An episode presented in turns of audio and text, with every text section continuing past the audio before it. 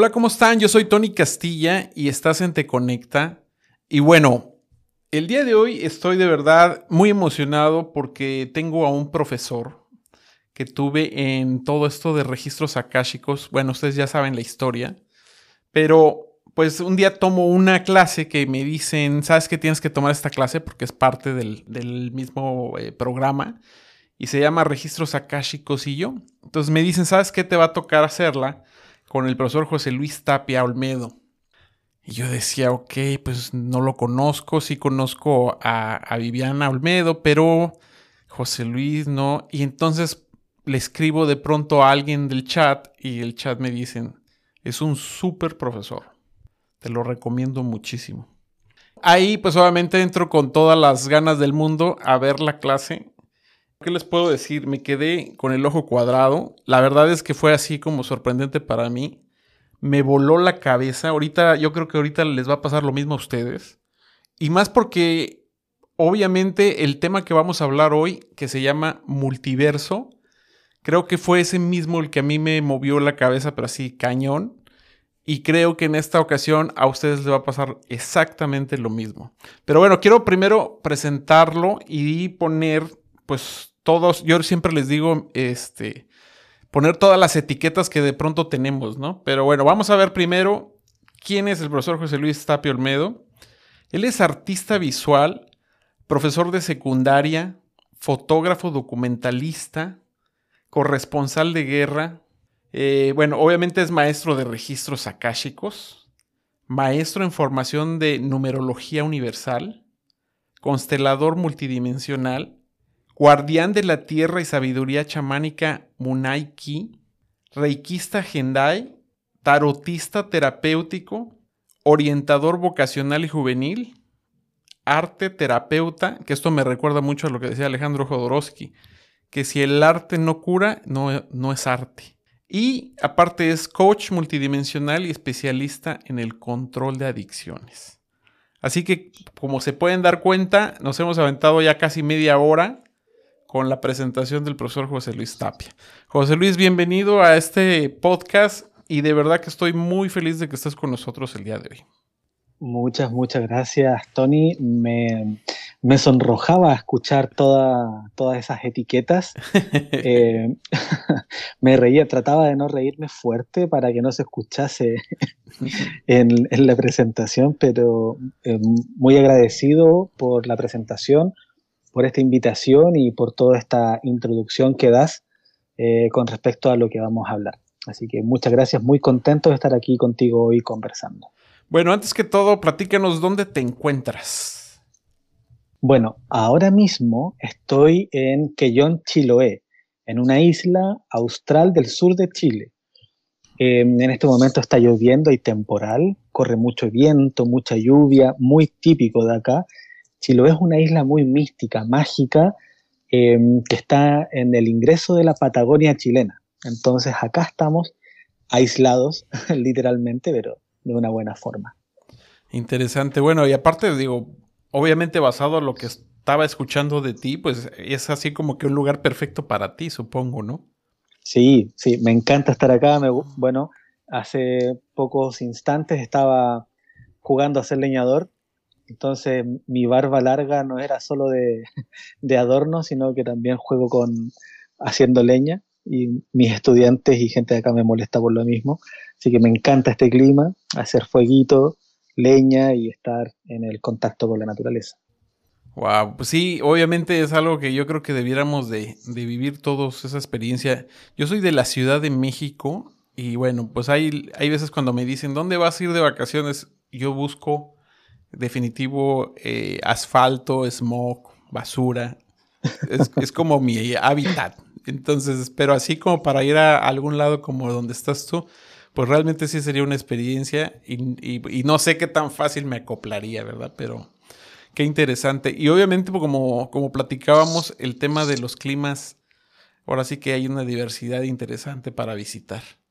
Sí, de hecho, tomando como un poco de, de introducción al tema, hace unos instantes, bueno, eh, fuera de ya de esta grabación, cuando estábamos hablando hace un rato, me preguntaste, ¿cómo está el clima en Chile?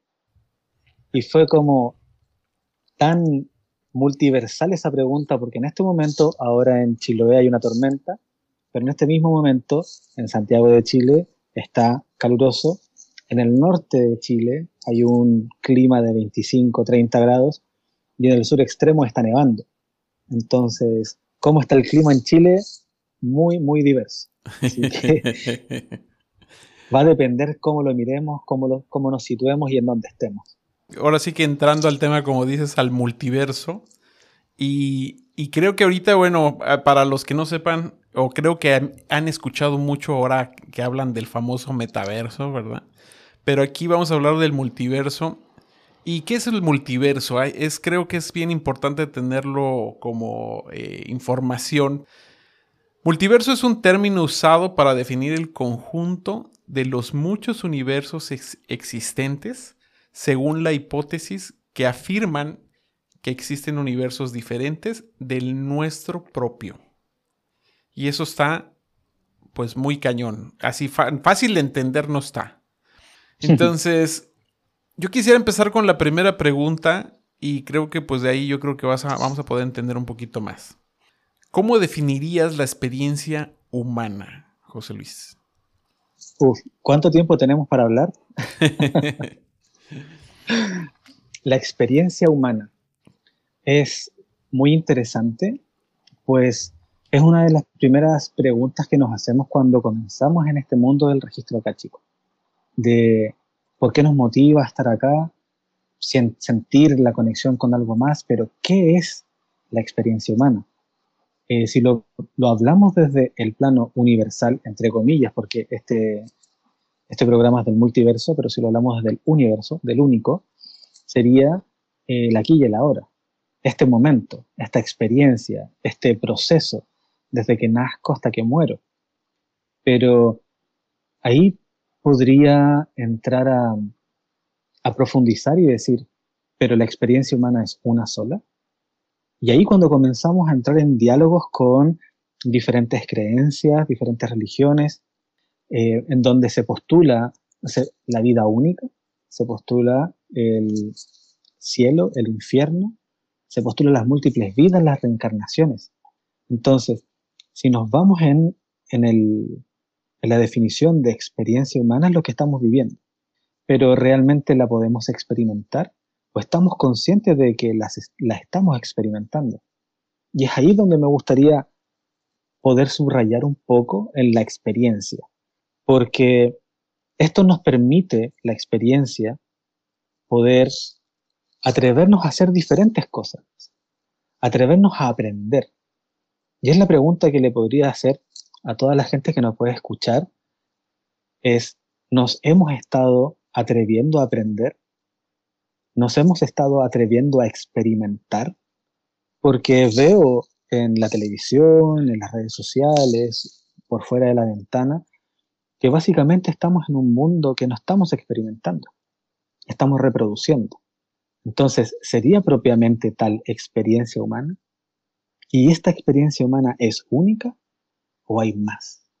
Entonces cuando nos ponemos a preguntarnos eso y comenzamos a encontrar respuestas, es cuando comenzamos a acercarnos de forma tangencial, por al lado, a lo que puede ser el multiverso, a lo que puede ser otra capacidad de entender lo que estamos viviendo. Entonces, para no irme por, por las ramas, como decimos acá en Chile, ¿cómo podrías definir la experiencia humana más que la capacidad que tenemos los humanos, porque hay otras experiencias de vida, la capacidad que tenemos los humanos para poder aprender, para poder vivir, para poder encontrar las respuestas de lo que vinimos a hacer a estas vidas. Porque, y es lo que muchas veces llegan a consultar en las diferentes terapias, ¿cuál es mi propósito de vida? Y ahí la gente está muy deseosa de saber por qué estamos acá. Y esa es la base de la experiencia humana. Fíjate que ahorita que dices eso, a mí me han preguntado lo mismo, me dicen, oye, pues eso, ¿cuál es, cuál es el motivo, cuál es la razón? Y yo siempre lo menciono de la forma más simple, ¿verdad? Y lo digo, es vivir. Yo creo que el principal propósito es vivir. Pero ahorita decías algo que me llamó la atención, reproduciendo. ¿Cómo reproducimos esa vida? ¿Es la vivencia diaria? Claro, cuando yo digo la reproducimos una vida, es algo que propiamente no es nuestro, que creemos que es lo que tenemos que hacer. Ejemplo, y con todo respeto, crecemos, eh, estudiamos, nos casamos, morimos. ¿Precisamente ese es el orden de nuestra vida? ¿Es precisamente que todos tenemos que estudiar? ¿Es precisamente que todos nos tenemos que casar o tener hijos? Esa es la reproducción que nos presenta este modelo de vida y, y en diferentes culturas son otras reproducciones. Pero como tú muy, muy bien dices, ¿cuál es mi propósito? Vivir. Pero ¿cómo vivimos? ¿Cuál es la experiencia que queremos vivir? Y si tenemos conciencia de lo que hacemos o no. Porque, y es ahí cuando yo digo la reproducción. Estoy haciendo lo que otro hace, sin conciencia. Es solo una copia. Exacto. Ahora sí que tal cual borregos. Un poco, un poco. Un poquito. Bueno. Un poquito, pero todos, todos ahí queriendo tal vez encontrar un propósito, que es para eso estamos acá. ¿Cómo puedes catalogar el tema de la experiencia humana ahora que hemos vivido una pandemia? Con una fuerte resiliencia. Vemos que desde esta pandemia hemos podido resignificar nuestros propios procesos de dolor, de, estar con un otro, del cuidado del medio ambiente, de la naturaleza, eh, nos ha permitido mirar más allá. Y eso hablándolo en términos positivos, porque también hemos, tenemos otro lado bastante negativo con, la pandemia. Pero siempre centrándonos en lo, en lo que nos pueda permitir expandirnos. La experiencia humana con la pandemia nos vino a presentar otra prueba. Y es ahí cuando uno decide cómo vivir la experiencia. La vivo desde enfrentar el desafío, superarlo de la mejor forma, o lo vivo desde que es una barrera, no puedo seguir, me limito y me quedo ahí. Que ambas las hemos visto y pueden haber muchas más, ¿cierto? Pero el COVID nos vino a presentar cómo estamos en un mundo dinámico, en constante cambio y que puede de un momento a otro suceder cosas que nos cambien la vida, como ya hace un par de semanas que estamos viviendo situaciones de conflicto allá por Rusia, ¿cierto? Que pueden desencadenar en, en otras cosas, que tal vez el próximo año tengamos otra situación. ¿Cómo la vamos a vivir como humanidad? Es lo que define la experiencia humana, cómo yo la enfrento. Mm. de forma individual y eso después va a permitir expandir la forma colectiva. ¿Se entendió o me enredé un poco? No, no, está, interesantísimo. Porque sí, obviamente como lo mencionas, es una... Ah, es la vivencia propia con esa conciencia, pero también igual pasa que hay quien expandió y hay quien no la expandió. O simplemente hasta, yo creo que ahí se detuvo, ¿no? No hubo como esa, esa oportunidad de decir, bueno, me estoy viviendo esto, ¿qué herramientas son las que tengo para poder trabajar con esto? Y permíteme complementar un poco. Nosotros en las diferentes escuelas en las que estamos, por ejemplo, nosotros somos miembros de la escuela RAM, eh, en la escuela Ser 1, también donde soy eh, maestro formador, nos permitió la pandemia generar un cambio de paradigma, porque antes todo esto lo hacíamos de forma presencial. Todos los talleres, todos los módulos, todas las terapias, viajábamos por el mundo haciéndolo y nos creíamos de forma, entre comillas, limitante, que era la única forma. Y claro, eh, hacíamos recusaciones con gente de otros países en donde poníamos el computador y, éramos, y teníamos una persona más en un computador dentro de la presencialidad. Pero la pandemia nos hizo un empujón, nos ayudó a poder borrar esa creencia limitante del espacio-tiempo físico instante. Y nos permitió compartir como hoy estamos compartiendo, que tal vez antes se hacía por teléfono, una llamada y podíamos hacer una entrevista. Pero hoy en día está mucho más habitual y está más incorporado a nuestra sociedad. Entonces ahí también es cómo vemos y cómo enfrentamos las diferentes barreras que se nos ponen en esta experiencia humana. ¿Sacamos para favor o sacamos para en contra? Y es como se dice, dicen este dicho, el vaso medio lleno o medio vacío. Y ahí vas a, cada persona va a definir cómo va a actuar, desde lo negativo o lo positivo. Sí, ¿dónde está el enfoque, no? Antes de pasar a la siguiente pregunta, ahorita que tocas ese punto sobre ese empuje que hemos hecho o que nos han ocasionado, ¿verdad? Es como, como esa patada de, muévete, ¿no? Haz cambios, haz, haz algo diferente. Y sobre todo, lo interesante como lo dices, rompiste los límites.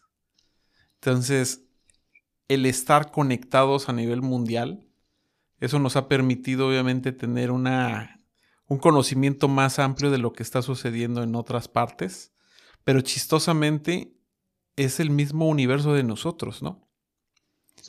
Que estamos reflejándolo basado también en lo que traemos nosotros internamente.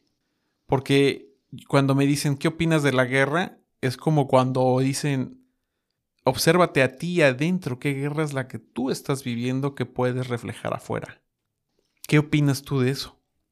Es ahí tocas algo muy fundamental que trabajamos en, registros acá, chicos, que es el poder observarnos y el poder eh, empoderar, tomar el poder. Eh, mira, te voy a contar una, una pequeña cosita que hemos estado trabajando con estudiantes de la escuela, que el empoderar y el tomar poder.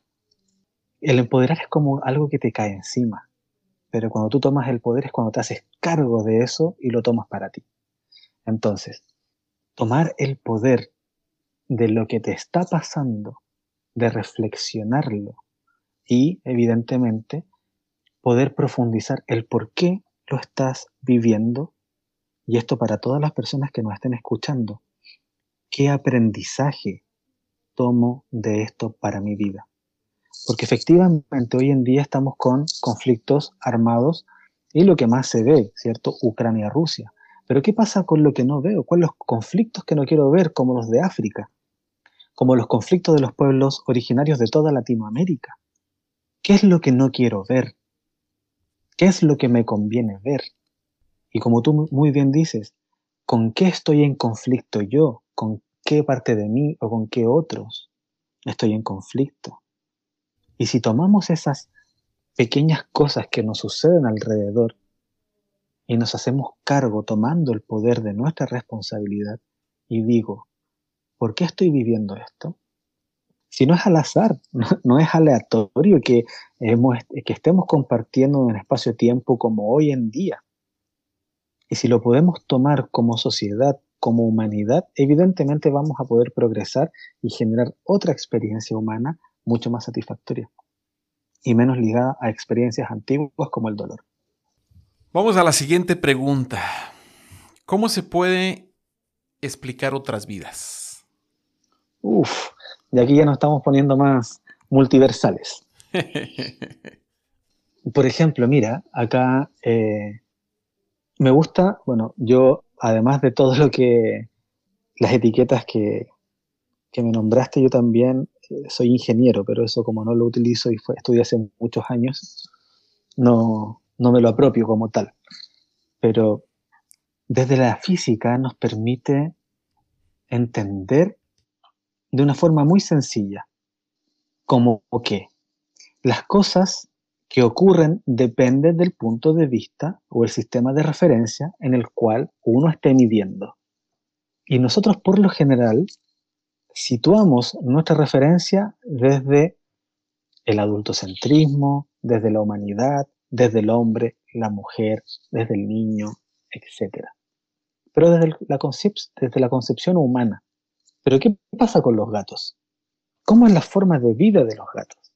Están vivos, ¿no? Sabemos que están vivos. Nosotros no entendemos o creemos no entenderlos. ¿Qué pasa con los perros? Ya puede ser sencillo. Mira, el José Luis está hablando de algo evidente. Humanos, animales, formas vivientes. O sea, son otras formas de vida. Pero, ¿qué pasa con las plantas? Estudios hace un par de años nos han podido entregar la información de que las plantas son sintientes, sienten y que son parte fundamental de nuestro ecosistema. Y eh, tal vez algún, alguna persona que nos esté escuchando puede decir, pero sí es evidente, ¿no? O sea, forma de vida, fotosíntesis, se alimenta, está bien, está bien. Ahora, ¿qué va a decir José Luis? ¿De los hongos? ¿Va a decir de, la, de qué cosa? Y aquí es donde voy a profundizar y voy a permitirnos comprender desde la multiversalidad. Todos y todo lo que está compuesto en el universo observable, estamos hablando ya, vamos a expandir ya el universo, pero hablemos de lo que está acá, entre comillas. todo fue creado desde un desde una explosión, ¿cierto? Desde lo que se está investigando hasta el día de hoy, que está el universo en constante expansión y todo lo que se produjo desde esa expansión son los diferentes elementos químicos que están presentes en todo el universo y también acá en la Tierra. Elementos químicos que compartimos humanos, animales y elementos. Somos muy similares a una piedra y la piedra tiene miles de millones de años tal vez presentes antes que nosotros como cuerpo. ¿Qué pasa con la información que está en esta piedra? ¿Qué pasa con la información que tiene el mar, las cordilleras, los ríos? La información que tiene una casa. Aquí ya nos pusimos un poco más locos, ¿cierto? Desde el registro cachico podemos acceder a esa información, ¿cierto? Pero para las personas que no tienen conexión con el registro cachico, les invito a que se hagan esta pregunta. Y ahí tomando desde el sistema de referencia inicial que, que planteé. Nosotros nos damos respuestas desde lo que podemos entender. Formas de entendimiento y formas de sentir tenemos. Pero si aún no aprendemos a encontrar la información de la roca, podemos decir que la roca no tiene vida. Tal vez no de forma orgánica como nosotros, pero podemos decir que no ha vivido, podemos decir que no tiene información, Podemos decir que la casa, que está hecha de antiguos árboles y de otros elementos, no tiene información o no tiene vida, porque nosotros desde lo humano no podemos verlo o no podemos entenderlo. ¿Y cuántas? Y ya para cerrar esta pregunta y tal vez decir, darte el paso si me quieres profundizar o cambiar el tema, que me, me expando, perdón. ¿Cuántas culturas alrededor del mundo tienen vínculos con otras formas de vidas que muchas personas no pueden o no podemos observar, entender, escuchar?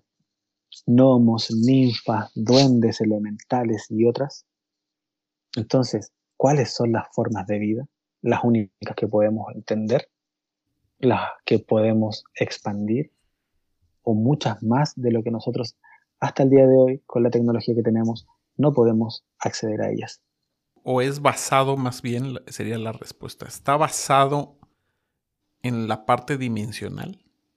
Claro. Porque, por ejemplo, ahorita que hablabas de elementales, como es más, hasta quiero pensar en duendes, ¿no?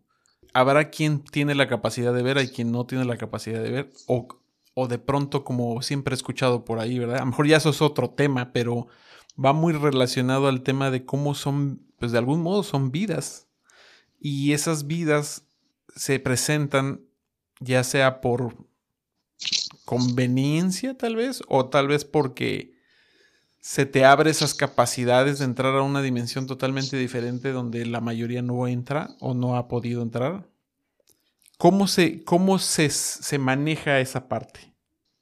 Bueno, hay varias hipótesis que dicen que uno viene con esas habilidades o que hay eventos que potencian cierto desarrollo o que en el proceso de despertar de conciencia uno puede abrir ciertos sentidos y puede eh, comunicarse con, con estos seres elementales, duendes, ninfas, etc. Y acá voy a volver a mezclar un poco la física. Dentro de las teorías del multiverso, que hay varias, y en escala como multiverso número 1, número 2, número 3, número 4, existe lo que se llama el compartir espacio-tiempo, pero desde otra forma de materia. O sea, ahora nosotros estamos en un espacio físico que por las cualidades de nuestro universo podemos ver, observar, sentir ciertas formas. Pero estamos viviendo en el mismo espacio que otro universo con otras formas de materia y otras formas de vida, en donde se hacen estos, y una de las explicaciones que se pueden para ver fantasmas, ninfas, duendes, etc., es que se abren portales de conexión entre ambos espacios. Esa es una forma y que son hipótesis desde eh, la física cuántica. Y para gente que tal vez quiera mm, profundizar también en esto, puede eh, investigar. Hay muchos videos y hay muchos divulgadores científicos que hablan de la teoría de cuerdas y los multiversos, para que vean también de lo que estamos hablando. Desde lo científico, que aquí no estamos hablando desde algo como 100% locura. Hay, estudios, hay estudios desde los, de los físicos que están profundizando en estos temas aparte de que ya es, es muy diferente la visión actual, yo creo que ya hay más gente abierta a todo esto, ¿no?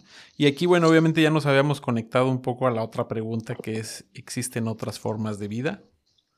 Claro, ahí nos estábamos, estábamos spoileando un poco la, la pregunta siguiente. Con todo lo que dijimos, creo que la respuesta sería, es importante permitirnos creer, creer que hay otras formas de vida. Porque cuando el humano o la humanidad ha pensado y ha generado procesos más cerrados, hemos tenido problemas. Ahora es importante darnos cuenta que la expansión de conciencia nos va a permitir saber otras cosas. Y te respondo claramente, sí, existen otras formas de vida. Otras formas de vida desde este mismo planeta, desde otros planetas, creo que es importante dejar ese egoísmo terrícola de creer que somos los únicos en el universo. Eh, evidentemente existen las capacidades, si están acá, están en cualquier otro lugar para poder albergar vida. Y cómo poder, para que la gente que nos esté escuchando pueda aterrizar estas ideas también de una forma más sencilla. Lo que nosotros conocemos como vida acá en este planeta es en base al carbono, el carbón como elemento químico. Hace unos par de años, en la luna Titán de Júpiter, se descubrió que todo estaba en base al metano.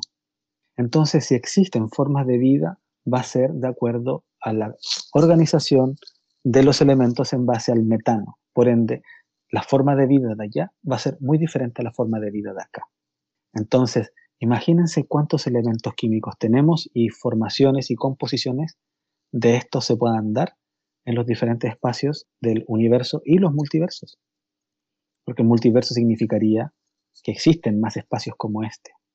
Entonces, evidentemente, existen otras formas de vida. Voy a citar una película. No sé si ustedes vieron Hombres de Negro 1, Men in Black, hace mucho, hace mucho tiempo, donde al final de la película aparecen unos alienígenas gigantescos que están jugando a las canicas con el universo. Sí, sí me acuerdo de eso. Entonces, imagínate, o sea, porque el universo muestriable, el observable, se puede definir como un, óvalo, el observable. O sea, hay un límite en el universo observable, que es un óvalo. Entonces, pueden haber otros óvalos en un espacio, en un fluido muy denso, que puede ser el espacio del multiverso, en donde estamos flotando y coexistiendo. Fíjate que entrando un poco al tema de, ahorita no sé por qué, yo creo que llega ese mensaje, el tema de hablar de las dimensiones, y, ya ves que se ha manejado mucho que, pues que estamos pasando a una quinta dimensión, pero hemos estado siempre en una tercera dimensión. ¿Qué pasó con la cuarta dimensión? ¿Por qué no cruzamos a una cuarta y ahora brincamos hasta una quinta? Es, es, interesante el tema porque la cuarta dimensión es el tiempo. Esa es la cuarta dimensión. Entonces, cuando se pasó de la tercera dimensión a la cuarta dimensión, fue el proceso cuando el humano se dio cuenta de que el tiempo existía, entre comillas tiempo. Porque antes, si nos remontamos a los protohumanos, siempre fue el aquí y el ahora. Cazar para comer, sobrevivir, defenderse para poder seguir existiendo. Cuando se, entre comillas, inventó o descubrió el concepto del tiempo, fue cuando le agregamos esta otra dimensión de existencia. Entonces, la apropiamos sin, entre comillas, profundizarla. Porque claro, nos dimos cuenta del tiempo, pero realmente, ¿qué es el tiempo? ¿El tiempo realmente es lineal? Y es ahí cuando decimos, sí, por supuesto, porque yo miro mi reloj y avanza. Pero y acá yo les voy a decir, y desde la física misma, el tiempo depende de la gravedad del objeto. El tiempo como transcurre aquí en la Tierra es diferente a como transcurre en la Luna o como transcurre en Júpiter. Porque va a depender de la masa del objeto, o sea, su, su cantidad de, de materia que tiene, por decirlo.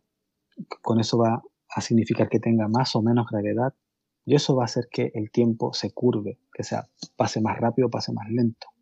Entonces el tiempo como tal existe, y ahí vuelvo de nuevo lo mismo, existe desde el punto de referencia cómo lo observamos nosotros. Y si lo observamos linealmente, va a existir linealmente. Pero si nos atrevemos a observarlo de otra forma, vamos a encontrar otras respuestas.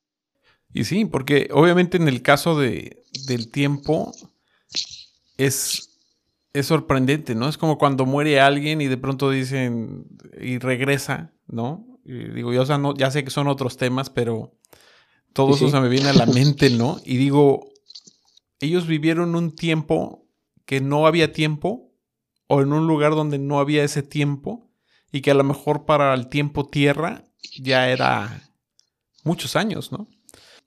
Pero sí es interesante, entonces pudiéramos decir que la 3D y la 4D han estado juntas y entonces por eso es que brincamos a esa 5D. Sí, eso es lo que yo he recibido porque estuvimos trabajando este tema hace unos, hace unos años con el maestro David, también que es de la escuela RAM, porque nos, nos interesaba el, esto de las dimensiones. Bueno, ahorita vamos a entrar a cosas más, más sabrosas, porque a lo mejor ahorita yo creo que ya la mente de todos ustedes está volando, igual que la mía. Yo les dije, José Luis, así hace esto, nos vuela la mente. ¿Cómo podrías explicar la conexión inexplicable? O sea, fíjate qué chistoso explicar la conexión inexplicable entre personas que no se conocen previamente y se encuentran en un momento determinado. Yo creo que a todos nos ha pasado eso. Y si es que hay alguien que no le ha pasado, le va a suceder, ¿cierto? Que de pronto te encuentras con una persona que dices, wow, pero si lo conozco de toda la vida, y lo conoces hace 10 minutos y sientes, y sientes, una, sientes una conexión como de hermandad o súper fuerte que en algunos casos se desvanece y en algunos casos se genera perpetua en el tiempo, como te conozco de acá y seguimos en adelante, o por determinado tiempo. Entonces de ahí, como de todo lo que estábamos hablando, voy a retomar la primera pregunta que me dijiste era de cómo definirías la experiencia humana. Claro, y ahí hablamos de la experiencia humana. Pero ahora, para esta pregunta, yo les podría decir, ¿qué pasa con las experiencias humanas? Y es lo que trabajamos desde el registro cáchico, ¿no? De, o la mayoría de la gente llega para poder explicarse otras vidas, las vidas pasadas, ¿no? ¿Quién fui en otra vida? Entonces, cuando comenzamos a abrirnos paso y a creer en ello, abrir la puerta y dejamos creencias antiguas y decimos, sí, es que yo he vivido. O muchas personas que han tenido sueños que han despertado en la Edad Media, en el Amazonas, en, un barco, o que tienen fobias inexplicables. Me da miedo las arañas, me da miedo los ratones, no nado, no me gusta el mar, no vuelo en un avión, etcétera, etcétera, etcétera.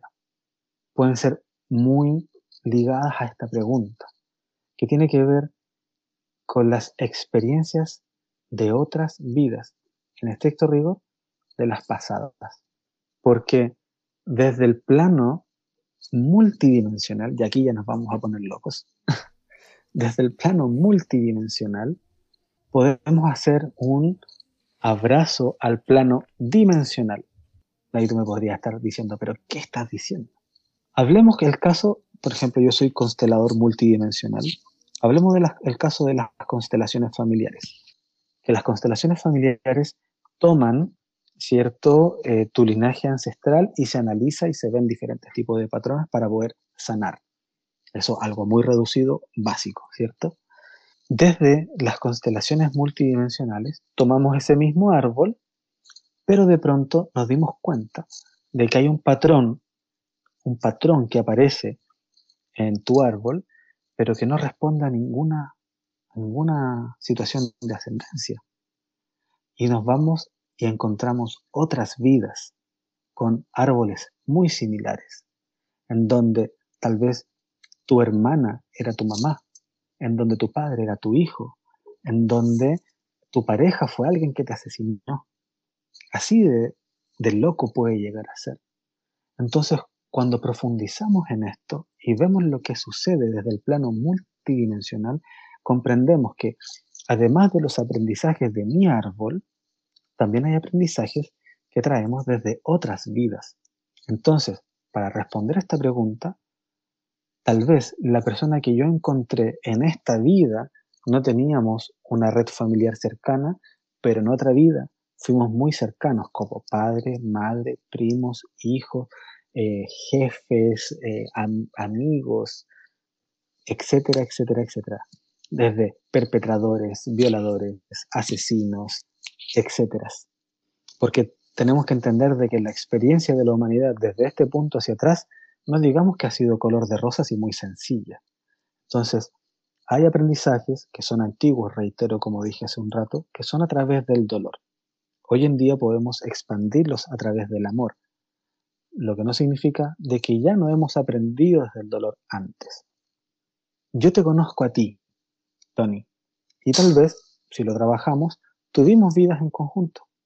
Y estamos haciendo este, este podcast hoy en día porque en algún momento de otra experiencia humana nos hicimos los pactos para seguir acompañándonos en el proceso tal vez de comunicar a las personas, para que las personas puedan tener información con diferentes otras situaciones. hay un dicho que yo creo que es muy general, no es como mexicano nada más, ¿verdad? Este, dicen por ahí que cuando el alumno está listo, se aparece el maestro. Y aquí está el alumno escuchando todo, poniendo atención. Así que yo creo que sí, de verdad yo te digo algo, José Luis, yo creo que tú has sido mi maestro no de ahorita, ¿verdad? O sea, ha habido más tiempo de existencias o de vidas. El escucharte es como cuando un niño chiquito le estás explicando algo y pones toda la atención. Y eso es difícil poner toda la atención. Entonces, en mi caso sí pasa, al menos contigo. Te estoy escuchando y a lo mejor, aunque no nos estamos viendo ahorita, pero parece como si te estuviera yo viendo. Estoy poniendo toda la atención. Así que sí, sí tiene lógica, tiene muchísima lógica esa parte de, de esa conexión. Aquí viene una pregunta. ¿Tú crees que esta vida está influenciada no con esta vida misma, sino con seis, siete, ocho vidas más? Por ejemplo, ahorita que decías, ah, pues es que a mí me da miedo las arañas, me da miedo volar o me da miedo nadar. Y ahí ya sería como experiencias de tres vidas, si lo viéramos de ese modo. Claro. Primero agradecer por tus palabras. llenan el corazón. Así que, y también te puedo decir que es muy probable que en otras vidas tú hayas sido mi maestro, porque es cíclico, así que, eh, y eso es lo, lo, interesante, lo hermoso de seguir aprendiendo y abriéndose en estas experiencias humanas. Y sí, evidentemente, pues, nosotros somos, somos la confluencia desde un linaje terrenal, que son el linaje propiamente tal eh, de sangre, y de todas las experiencias humanas que hemos vivido de aquí en el tiempo, desde ser padre, hijo, mujer, eh, esclavo, eh, rey, no sé. Tal vez no todos fueron reyes. Yo no, he, revisado vida de reyes, pero estoy dando un ejemplo. O vidas muy normales, o lo que sucedió mucho de pequeñas vidas de un año, de un par de días, de eh, por muertes por tifus, cólera, hambre, frío. Entonces, todas estas pequeñas experiencias humanas vienen a ti como diferentes procesos y experiencias necesarias de expandir. Porque acá lo importante es, si yo no tengo miedo a las arañas, puedo vivir todo el día con un insecticida en la mano y me estaría haciendo cargo de ello. Puedo tomar terapia psicológica para poder superar esa fobia. Puedo, puedo tomar terapias holísticas que me ayuden a entender eh, de una forma complementaria mi fobia a las arañas. Puedo tomar terapias acásticas para poder entender el origen, de dónde viene tal vez en qué vida ese miedo a las arañas. Y con lo mismo, poder tomar y hacer pasos concretos para que ese miedo vaya disminuyendo. Entonces, evidentemente, somos la confluencia de muchas experiencias humanas. Y eso es lo rico, es lo que nos conforma. Y es que lo que nos permite seguir creciendo. Lo que nos permite entender de que somos mejores que la versión anterior. Somos la actualización del software. Sí, somos la, última, la última actualización. Es como cuando dicen los artistas, ¿verdad? Oiga, ¿cuál es su mejor disco? El último. ¿No? ¿Cuál es su mejor libro? Este último. Y sí, como no, la experiencia te va dando eso, ¿no? Te va dando esa capacidad de, de amplificarte. Fíjate que ahorita que decías todo esto sobre la conexión inexplicable de personas, me llama mucho la atención tocar el tema de qué opinas de las almas gemelas. Porque yo entiendo el alma gemela como esa dualidad del masculino femenino que se conjuntan o se encuentran y que obviamente hace ese complemento, ¿no? De, de ti mismo o de ella misma, ¿no? Por decirlo así. ¿Qué opinas de eso? Porque obviamente es como saber también si habrá en algún universo paralelo viviendo esa dualidad con esa misma alma gemela. No sé si me expliqué, a lo mejor lo enredé. Yo te entendí, no sé si es que los que nos están escuchando lo entendieron, pero aquí vamos a responder para que... Para, que, eh, se entienda. Vamos por partes, porque tiene varias preguntas. Primero, entender, porque creo que se nos ha romantizado mucho el concepto de alma gemela, de que tal vez es la persona que te complementa y es tú eh, otra, eh, tu otra persona para eh, tu desarrollo emocional desde el plano amoroso. Siempre se habla del alma gemela, alma gemela, alma gemela como tu pareja sexual. O eso es lo que se da a entender socialmente. Pero el alma gemela no necesariamente es la pareja que te va a acompañar amorosamente en tu vida. El alma gemela es o puede ser, para no cerrarnos en los absolutos, puede ser esta alma que te ha acompañado durante muchas generaciones, muchas vidas, en los procesos de experiencia. Entonces, si hay, hay, una alma que te conoce, obviamente las cosas que van a compartir juntos van a ser más fluidas y expeditas, porque va a haber una complicidad esa complicidad silenciosa entre personas se da por esa profunda conexión desde otras experiencias de vida. Evidentemente hay almas gemelas que sí son amorosas, ¿ya? Eso no, no, para que lo tengamos claro, pero no todas son amorosas.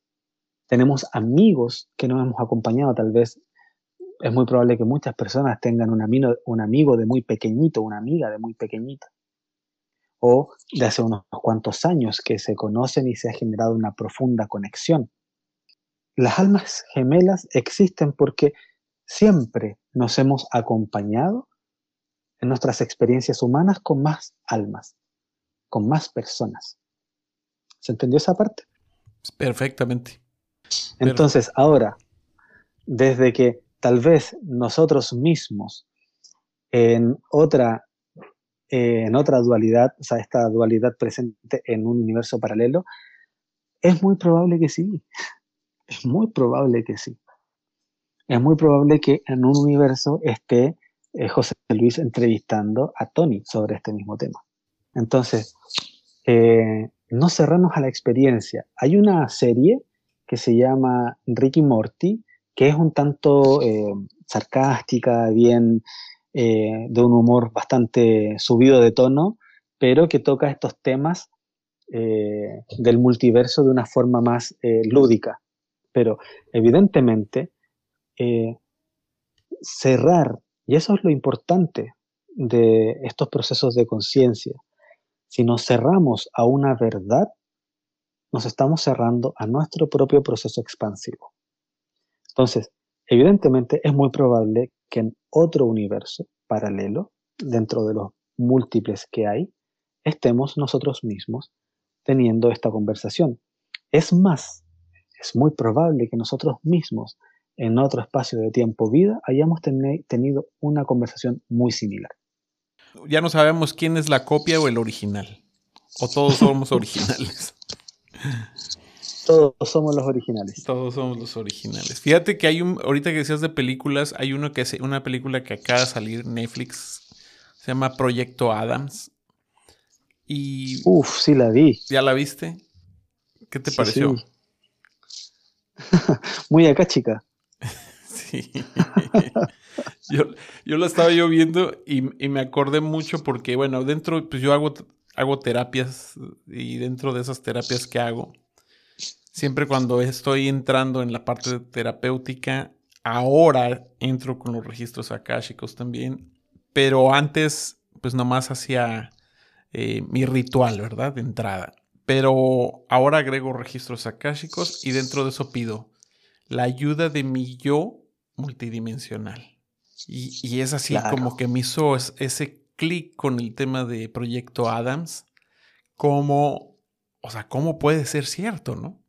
Claro, claro. Ahí también hay que generar una diferencia desde el plano de los sentidos, porque eh, tal vez no tenemos actualmente la tecnología para hacer ese viaje físico concreto, lo que no significa que energéticamente no lo podamos hacer y que nuestros yo multidimensional vengan a ayudarnos, porque es fantástico que podamos hacer eso, porque, bueno, acá perdóneme, pero yo creo que soy la mejor versión de todas, pero bueno, entro en, la duda y digo ya que los yo multidimensionales mejores que yo y más maestros y más expansivos y muy, muy elevados vengan a ayudarme. Por supuesto. Por supuesto, es maravilloso eso que haces, porque te permites que tú y yo sea más potenciado en este proceso de ayuda y terapia para las personas. Bueno, qué bueno. Eh, yo lo estaba haciendo y qué bueno que me lo dices porque realmente sí lo noto, este, el cómo recibe uno más ayuda, más información, más conexión. Eso del proyecto Adams me voló la cabeza, me hizo imaginar, ¿no? ¿Qué posibilidades habría de, de que esto acrecentara? Estamos avanzando mucho en temas de tecnología y eso entra a la parte de salud. Yo creo que a futuro sí muchos de nosotros espero que lleguemos a los 150 años, ¿no? Esperemos. Yo estoy deseando eso. José Luis, a ver, bueno, pues vamos a, quiero preguntarte unas cosas de lo tuyo y, entre esas eh, la parte de, de, de lo que es el chamanismo. Perfecto. Guardián de la tierra y sabiduría chamánica Munaiki. Platícame un poco de esa área que trabajas. Ya.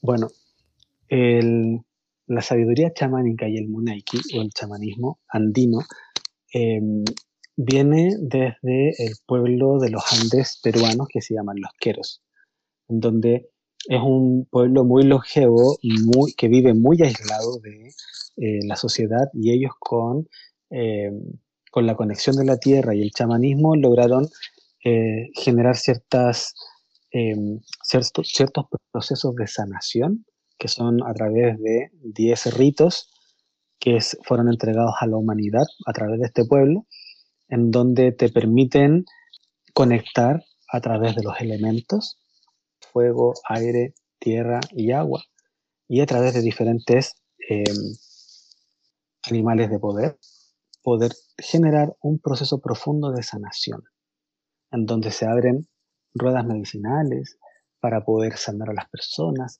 sanar lugares, en donde se conecta profundamente con el lugar, porque acá y aquí también entramos a algo muy multiversal. Si nosotros tenemos una conciencia limitada, vamos a llegar y depredar un lugar sin importar. Pero cuando tienes conciencia del lugar, espacio físico, vas a honrar ese lugar, vas a honrar la tierra, vas a honrar los árboles que están ahí, los elementales que viven, el agua que baña esos lugares, el fuego que transmuta, el aire que sopla. Entonces el chamanismo es una reconexión con los elementos para poder transmutar y que todo lo que nos suceda desde un ámbito un poco menos expansivo o negativo pueda ser absorbido por nuestra madre tierra que tiene una capacidad gigantesca de poder limpiarnos, porque es quien nos alberga y nos sostiene, nos da la vida y nos da nuestros alimentos. Muy padre. Ah, es lo que menos hacemos, ¿no? Muchos. Claro. Fíjate que te, voy a interrumpir, pero fíjate, recordando un poco del tema de pandemia, cuando estuvimos encerrados todos, eh, se, salían muchos videos en redes sociales de cómo los animales se acercaban a las ciudades. Uf, me acuerdo de eso. Y, era impresionante. Pero entraban con una. con un respeto tan impresionante. Como que entraban a ver qué pasó, ¿no? ¿Dónde está? Ahora sí que dónde están esos animales que han destruido lo nuestro, ¿no? Pero entraban con un respeto tan impresionante. Era sorprendente ver esos videos. Me encantaba ver esos videos. Y ahorita que lo dices, eso es lo que tendríamos que estar haciendo nosotros cuando entramos, no sé, a una selva, entramos a, a una montaña, entramos a la playa, entramos al mar. Eso es lo que debiéramos de hacer. Nos reconectaría más con este, con este planeta, ¿no? Sí.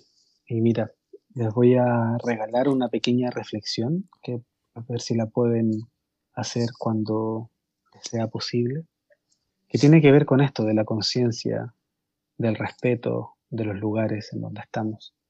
Y claro, muchos no tienen la posibilidad de estar en un bosque muy frecuentemente, o de estar en la playa, o de estar en un río, en un lago, etc. Pero cuando lo puedan hacer de quienes nos están escuchando, reflexionen lo siguiente. Voy a dar el ejemplo del el mar. ¿Qué es el sonido de una ola?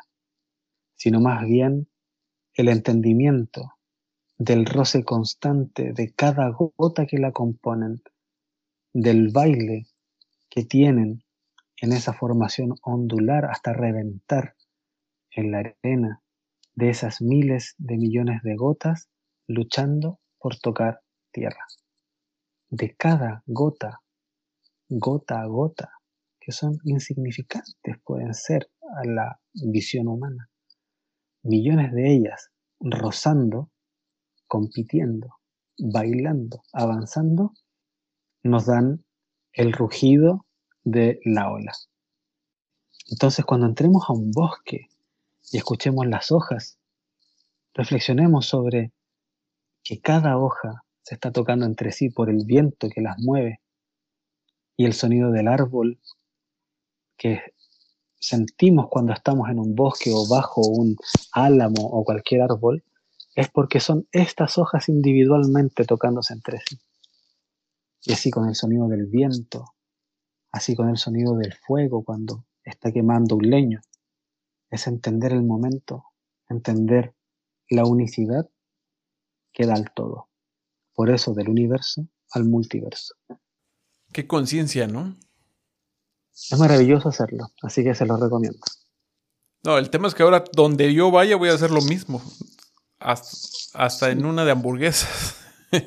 Sí, por supuesto entender el sonido como en su esencia de la composición de miles de factores, de cómo sucede la vida en nuestro entorno. Es un entendimiento de la unificación de todo lo que somos, ¿no? Exactamente. Otro ejemplo tal vez para personas que puedan tal vez no salir tanto, imagínense que llegue una pandemia mayor y no podamos salir nuevamente, escuchen eh, orquestas, filarmónicas, y traten de identificar los sonidos, de cómo esa maravillosa composición musical es la fusión de 100 instrumentos. Y les, aseguro que cada vez que la escuchen van a identificar un instrumento nuevo. Es, es, un grado de atención altísimo, que yo creo que tenemos todos, ¿no, José Luis? Sí, así es, todos. Todo lo tenemos. Eso sería estar en el presente total. Disfrutando la vida, la experiencia humana. Bueno, José Luis, estamos llegando al final. Ya nos aventamos bastante, que de verdad podíamos aventarnos más tiempo. Eh, hay mucho que aprender, hay mucho que aprenderte. Pueden buscarte para terapias te pueden buscar para esa ayuda, porque una de las cosas que yo sé de ti es que estás muy enfocado en, en el control de adicciones y todo lo relacionado a la parte juvenil. Y fíjate que una de las cosas que, que a mí me ha llegado mucho, y yo creo que es un, no sé si llamarle un problema actual, pero yo lo catalogo casi también una pandemia. Muchos chicos han, han buscado la posibilidad de suicidarse. Los llevan con un psiquiatra, con un psicólogo, pero no solucionaron el problema. ¿Qué recomendaría? Que son, bueno, es, es lamentable y es algo que sucede muy frecuente. Primero, que los padres se den la capacidad y el tiempo de entender a sus hijos, comprender que somos todos diferentes, no podemos juzgar desde nuestras propias experiencias humanas la experiencia de mi hijo, de mi sobrino, de mi primito, de mi humano pequeño. Porque son diferentes. Porque si hacemos una síntesis de lo que hablamos, cada uno de nosotros viene con experiencias de linaje y de experiencias álmicas diferentes. Somos una confluencia. Entonces no podemos comparar, no podemos hacer una similitud porque es casi imposible y un tanto nefasto, ¿cierto? Entonces entender como adultos que nuestros jóvenes están pasando por sus propios procesos. Escuchar es lo que más necesitan nuestros jóvenes sin ser juzgados. Eso es esa es la base. El tema es que nosotros juzgamos con acciones, con miradas, con gestos, con palabras. Entonces ahí también es un proceso si es que hay un joven está teniendo problemas, también es importante abordarlo como familia. ¿Cuáles son los problemas que está teniendo la familia? Entonces, tomando eso, eh, siempre yo voy a seguir recomendando que las terapias em, formales, por decirlo, eh, psicólogos, psiquiatras, eh, no las dejen, porque eso caería una irresponsabilidad, pero los invito a que se abran y que compartan eh, las experiencias de otros terapeutas holísticos que vienen a complementar la terapia tradicional, la medicina tradicional. No puedo decir que una es mejor que la otra, pero sí puedo decir que en conjunto la potencia y el desarrollo de nuestros jóvenes y de cualquier persona es mucho más efectivo. Después ya cada uno y desde nuestro ser adulto, y eso sí lo que puedo recomendar, desde nuestro ser adulto sí les invito que se hagan terapias holísticas de cualquier índole, porque nos permite expandir nuestra mente. Entonces, a nuestros pequeños, a nuestros adolescentes, escucharlos y darse la posibilidad de, de llevarlos y acompañarlos a diferentes tipos de acompañamientos holísticos que sí son muy potenciadores partiendo desde algo que puede ser un poco más cercano a las personas como las terapias de flores. Eso ayuda bastante desde algo concreto, hasta ir ya después avanzando en otras formas de acompañamiento. Muy bien. Como te lo mencioné, siempre como que se requiere sumergirse un poco más dentro del problema y, y ver todos los ámbitos ¿no? de lo que lo rodea, para que obviamente encontrar juntos la solución de, esto, porque sí es un problema. Pero bueno, ¿qué terapias podemos tomar, José Luis, contigo para que obviamente quien nos escucha y diga, yo quisiera tomar una terapia con José Luis? Bueno, de acuerdo a todas las etiquetas que me presentaste en el inicio, hago de todas, ¿ya? Eh, básicamente trabajo cotidianamente con lectura de registros acá, chicos, ¿ya? Eso cualquier persona que quiera pueden contactarme al final les voy a dar mi, y también creo que tú lo vas a compartir, mis datos de contacto, pero conversamos, vemos lo que te conviene eh, y vamos orientando. Ojo, hay diferentes terapias que pueden ser para un momento en específico y otras terapias que pueden ser en cualquier momento. Entonces siempre hay un asesoramiento.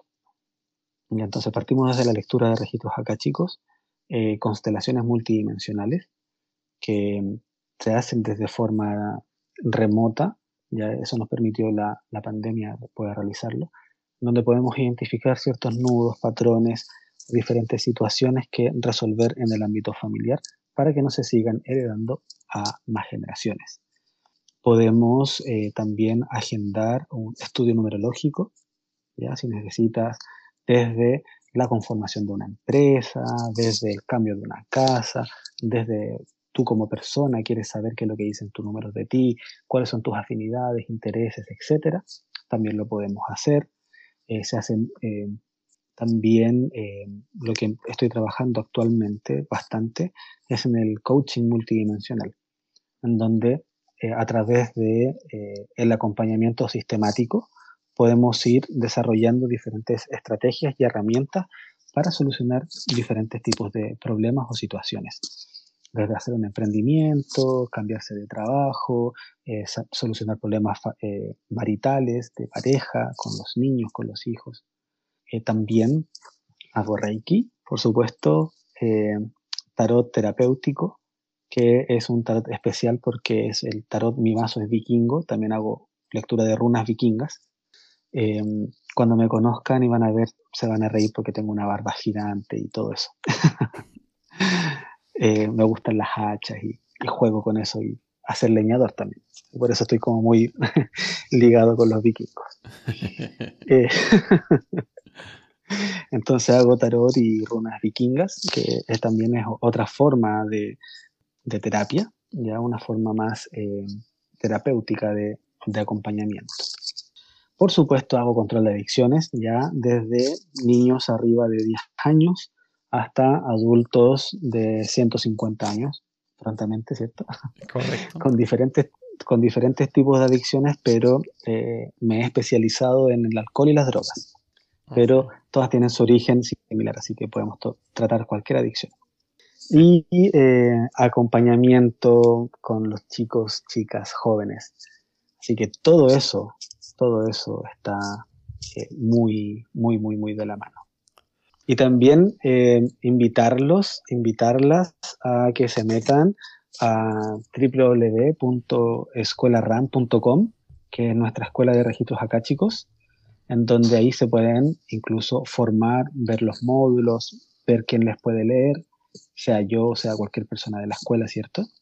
Ahí tenemos una, una sección eh, apartada para los maestros y los lectores certificados, que son a quienes eh, lo publicamos en la página. También invitarlos a em, Escuela Ser Uno, que es donde yo soy eh, maestro formador, donde prontamente iniciaremos una formación en arte terapia, por si les interesa. También hay formaciones de péndulo de dedo, de constelaciones multidimensionales, por si les resuena. Así que está bien interesante para, como les decía hace un rato, tomar el poder en nosotros mismos y en nuestro propio proceso de expansión. Así que invitarles a esos lugares para que sigan investigando, escuchando también el podcast de Tony, que está muy interesante y muy expansivo. Muchísimas gracias. Pues obviamente, ¿qué les puedo decir? Yo soy alumno total de la escuela RAM y, próximamente también la de ser uno porque pues vamos a hacer el diplomado de péndulo hebreo. Entonces, maravilloso. Sí. Maravilloso. yo estudio Kabbalah y y me llama mucho la atención el tema de péndulo hebreo, así que algo me pide que tengo que estar ahí. Y bueno, ¿qué les puedo decir? Recomendación al mil de la escuela de los maestros. Ya escucharon al maestro José Luis, ya saben de qué nivel estamos hablando, así que les recomiendo mucho que, que los contacten. Como quiera, toda esa información va a estar en el podcast. Y José Luis, por favor, unas palabras que pueda cerrar este podcast y que nos permitan volar más todavía esa mente, esa, esa conciencia. Perfecto. Bueno, antes de, dar las palabras, porque no lo dije, me pueden contactar al más 569 3373 5812 directamente ahí al WhatsApp. Y en Instagram eh, pueden seguirme mi, mi página de fotógrafo que es JLPelo, J escrito J-O-T-A-L, o sea, E-E-L P-E-L-O. Todo escrito, porque a veces ponen solo la J y no los busca. En el Instagram y también Akachik con SH eh, guion bajo Viking o Viking. Ahí este es, un, es mi página de terapeuta que la abrí hace muy poquito porque siempre he trabajado por el boca a boca, las recomendaciones. Así que ahora eh, decidí hacerme una página para que la gente pueda ir viendo las cosas que voy haciendo y también voy a ir haciendo regalitos y voy a ir haciendo asesorías gratuitas. Eh, voy a ver oráculos diarios, runas, como recomendaciones para la gente. Así que para que lo sigan por ahí. Akachik Viking. Y bueno, para cerrar.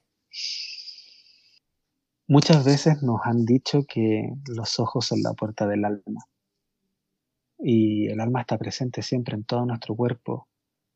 Permitámonos verla directamente con nuestros ojos.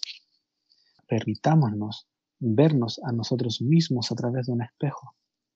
Permitámonos sentirnos, reconocernos y experimentar, porque lamentablemente hemos estado sumergidos en una sociedad que nos castiga constantemente por equivocarnos, pero la equivocación es la base de nuestro aprendizaje, es la base de nuestra experiencia humana. Y por ello estamos expandiendo estamos aprendiendo para ser mejores personas, para cada día poder entregar lo mejor de nosotros. No tengamos miedo a equivocarnos, porque es la forma de aprender. Lo importante es poder levantarnos y seguir y tomar ese aprendizaje como tal, como un aprendizaje, sin castigo, sin dolor, sin culpa.